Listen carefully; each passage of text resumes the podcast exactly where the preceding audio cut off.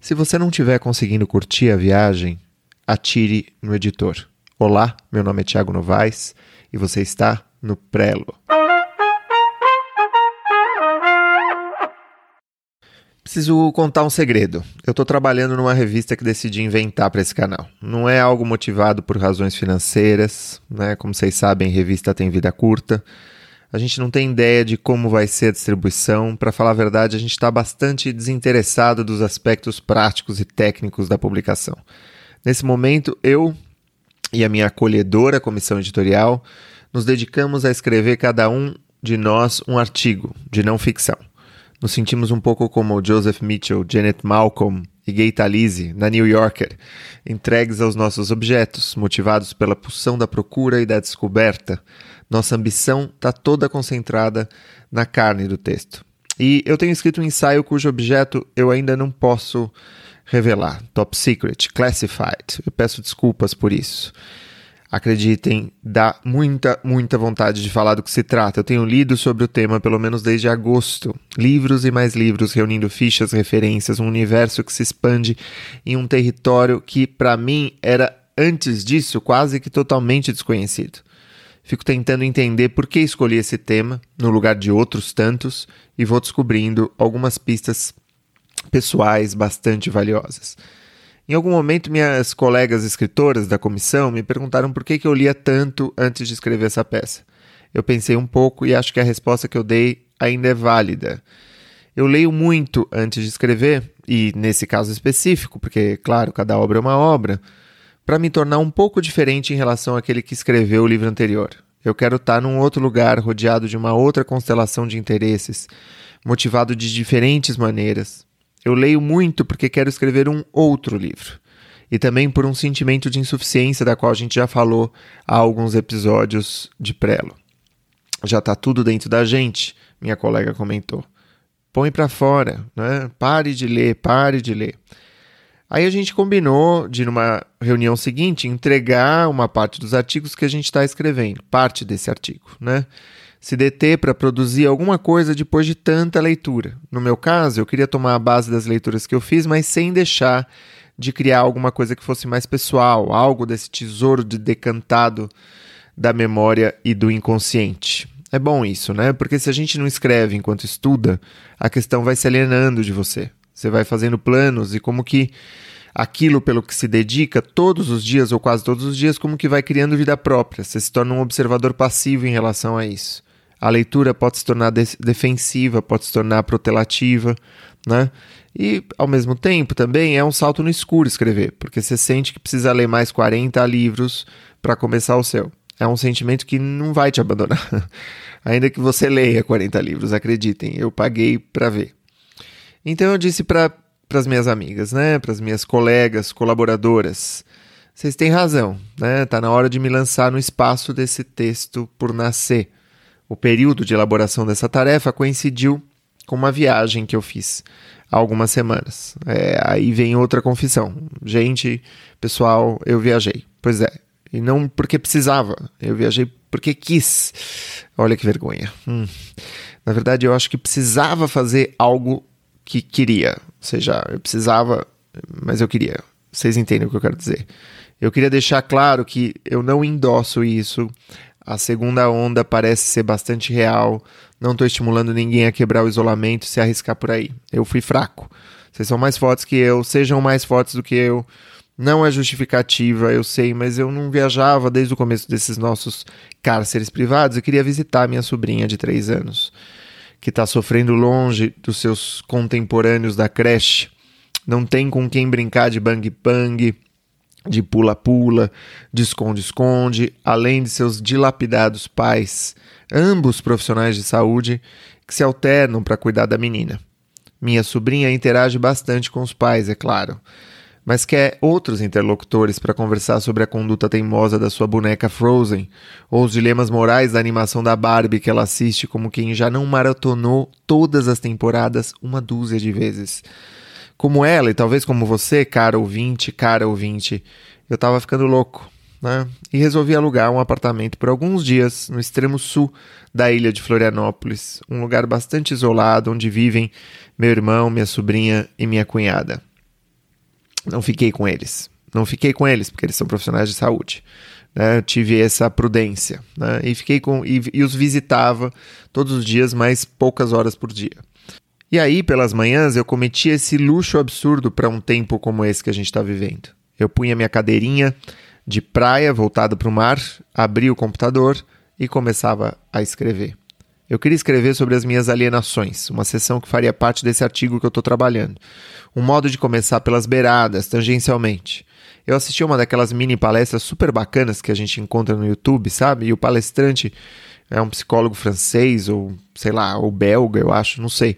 Ele dizia das quatro alienações escritas por Marx: alienação em relação à natureza, em relação a si próprio, é, ao próprio trabalho e em relação aos outros. Eu pensei que se tratava de um eixo bem bacana para poder falar das minhas próprias distorções percep perceptivas dentro do enquadro do texto do tema Top Secret que eu tava que eu tô mencionando, né?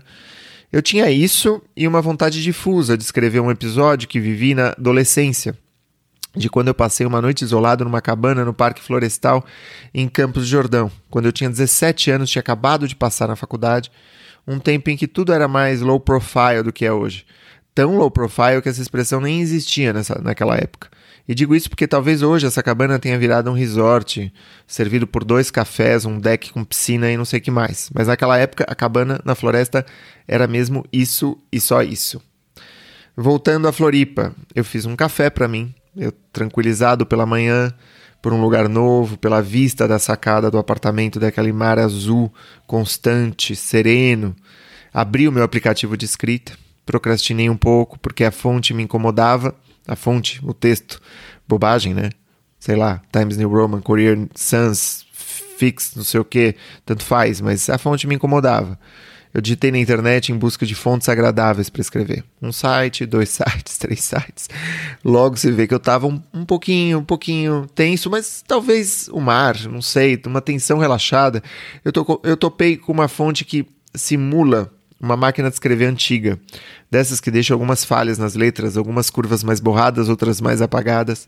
Eu não tinha essa fonte instalada no meu computador, mas vi que ela estava disponível gratuitamente no site dos criadores da fonte. Aí assisti a um mini tutorial sobre como instalar fontes, porque eu tinha me esquecido ainda por cima desse procedimento bobinho de instalação de fontes, que é muito simples. É, eu não tinha pressa. Né? Na verdade, eu estava curtindo esse arranjo, o gosto do café na boca, a vista azul, a solidão, nenhuma providência, nada, nada.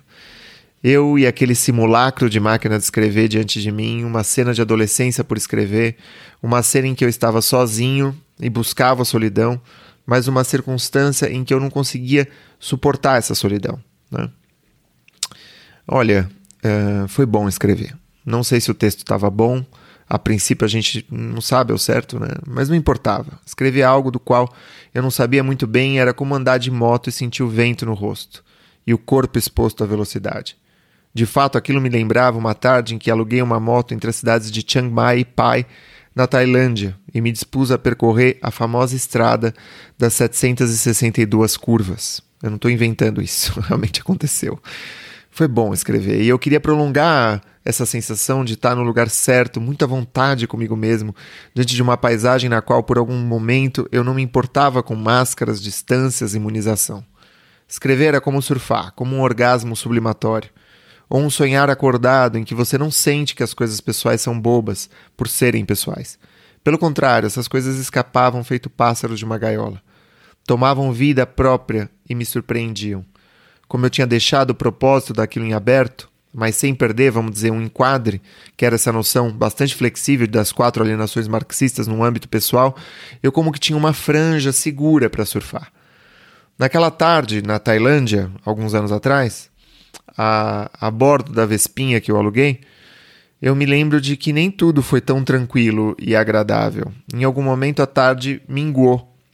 O que acontece num país muito quente, muito úmido, tomado pela mata dense por sua fauna selvagem quando a tarde começa a cair, eu devia ter pedido um capacete com teparo de acrílico ao homem que me alugou a moto, mas não tinha muita cara de pedir nada, já que nenhuma carteira internacional de moto eu apresentei para ele. Sem um visor no capacete, eu comecei a sentir os mosquitos.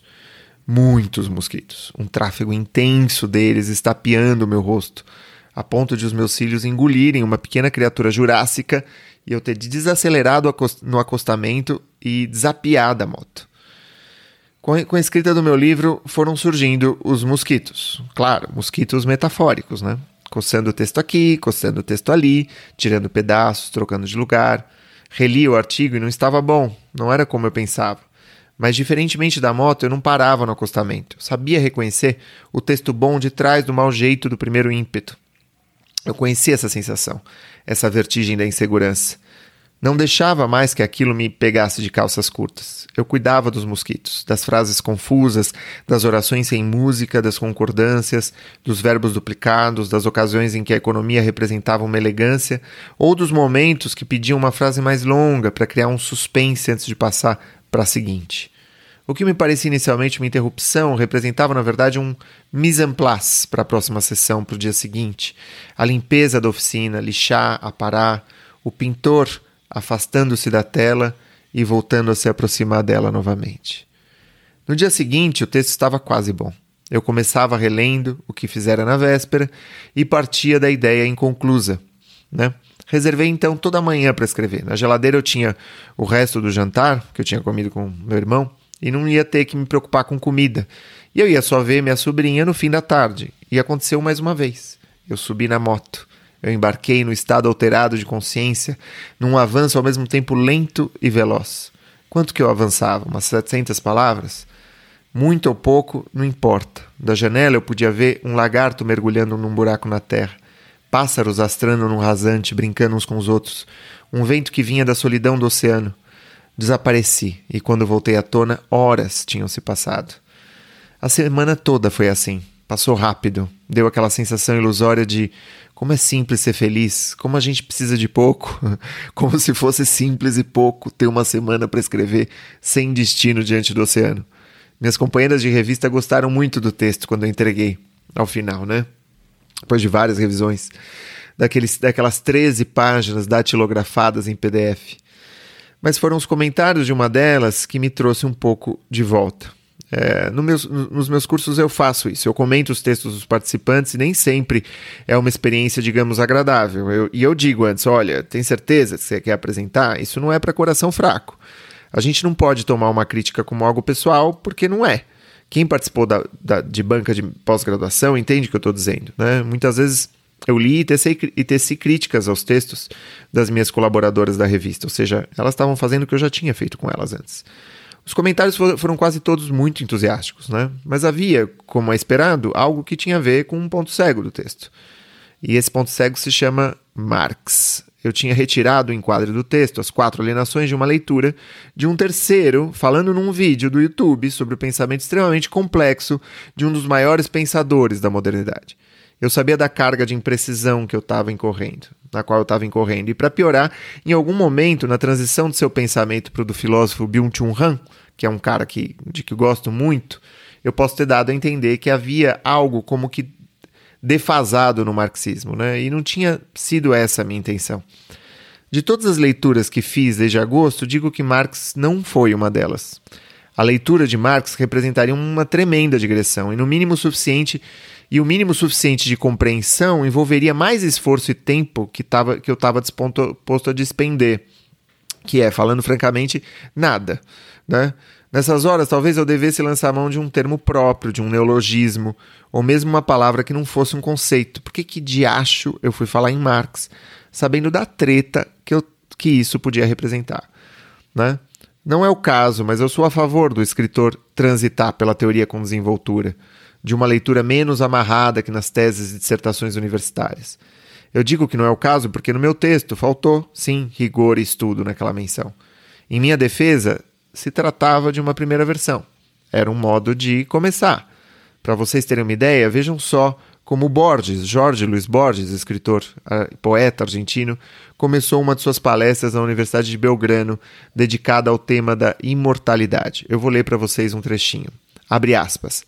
Num livro admirável, ele começa o texto assim: Num livro admirável, como todos os que escreveu, As Variedades da Experiência Religiosa, William James dedica apenas uma página à imortalidade pessoal. Declara que para ele esse é um problema menor. Fecha aspas. Para escrever essas três linhas, O Borges teria de ler todos os livros do William James. Né? E esse livro mencionado, que é o As Variedades da Experiência Religiosa, ele teria de percorrer-lo todo à procura do seu tema, que é a imortalidade, o que indica uma releitura específica para a criação dessa palestra. Bom, Borges sendo Borges, né? Segue Borges, abre aspas. Sem dúvida, essa, esse não é um problema básico da filosofia. Né? Vide a imortalidade, né? que a gente estava mencionando. Ou seja, sem dúvida, esse não é um problema básico da filosofia, como são, por exemplo, o tempo, o conhecimento, o mundo externo. Fecha aspas. Vejam só, ele aí faz uma ponderação geral e pessoal da filosofia que apenas superficialmente parece uma frase simples. A filosofia não se dedica à imortalidade como se dedica ao tempo. Eu poderia problematizar a informação com a ideia platônica do mundo eterno das ideias, que é uma ideia de imortalidade, né, vamos dizer, é, da filosofia teológica de Santo Agostinho, por exemplo. Né? Poderia dizer que imortalidade para os antigos, para os gregos, é diferente da imortalidade para os modernos, enfim. Mas eu estaria me equivocando, porque há uma sutileza na forma de apresentar que torna a frase difícil de contestar. O Borges diz: eu não estou dizendo. E aí, imagina aquele aluno chato que quer pagar de inteligente e critica um professor que está aí há 40 anos na estrada. E, enfim, né? E aí o Borges responde, o professor fala: olha, eu não estou falando que a imortalidade não é um problema da filosofia. Eu só estou falando que não é um problema básico, como o tempo, como o conhecimento, o mundo externo. Problemas que fundamentam a reflexão filosófica e podem culminar eventualmente na, na questão da imortalidade. De qualquer modo, foram observações muito pertinentes as das minhas amigas, né? Voltando ao meu texto. Apontamentos que lançaram uma nova luz sobre partes do meu texto. Mas havia algo de levemente decepcionante, algo que você, cara ouvinte, caro ouvinte, podem reconhecer. Um sentimento de que você chamou o seu leitor para uma festa e ele veio com um radinho de pilha para ouvir o jogo de futebol. É um sentimento comum de querer compartilhar uma viagem, como a minha daquelas manhãs de mar e areia, e encontrar um receptor ajuizado, mais responsável que você. Eu digo isso para que você se prepare. Se não aconteceu, isso vai acontecer com você. Suas ilusões serão confrontadas. A matéria vaga da ficção será escrutinada pelos outros. A minha amiga trouxe a sua leitura com muito cuidado, suas críticas rigorosas conviveram com outros comentários que ela fez, super entusiasmados de outras passagens. Ela leu três vezes o meu texto. Eu estou no melhor dos mundos aqui. Mas essa experiência me fez lembrar de outras, nas quais aquele encanto da partilha do mundo convive com outros ânimos. Muitos, muitos outros ânimos. É o caso dos editores das grandes casas editoriais. Um editor nunca encontra o nosso texto no lugar do encanto. Claro, se você for um best-seller francês e que vá render muito faturamento para a editora, talvez. Mas como autor brasileiro, batendo na porta da editora, os olhos de caçador do editor do seu livro, será sempre inclemente, será sempre seco. O editor é aquele que não embarca na sua viagem. Essa é basicamente a concepção desse editor da grande casa editorial. Sua habilidade reside em não embarcar na sua viagem para ver o seu livro realmente, ver se o seu livro realmente se sustenta. Ele já leu 200 livros como o seu. Entende o seu desespero, mas não quer saber nada desse desespero. Muitos são tremendamente sérios, gentis, e eu já conheci diversos deles. Mas encontrar um editor é como beber três drinks e encontrar o seu tio sargento do exército que dorme às nove horas da noite, todas as noites. Às vezes, para que a ilusão continue, você vai ter que tirar a pistola do coldre desse tio e dar um tiro no peito dele. Como no caso dos mosquitos, gente, olha, eu estou falando metaforicamente, tá bem? vale, vale falar, vale comentar isso. Bom, nessas horas é um consolo a gente atestar que as nossas ilusões, se elas são boas, se elas são bem construídas, né? Elas são uma forma de realidade. As nossas ficções, nosso embalo, tem tanta verdade quanto os ceticismos e as estatísticas do mundo. Para ser escritor, a gente precisa desse poder de animação de insuflar a alma das coisas.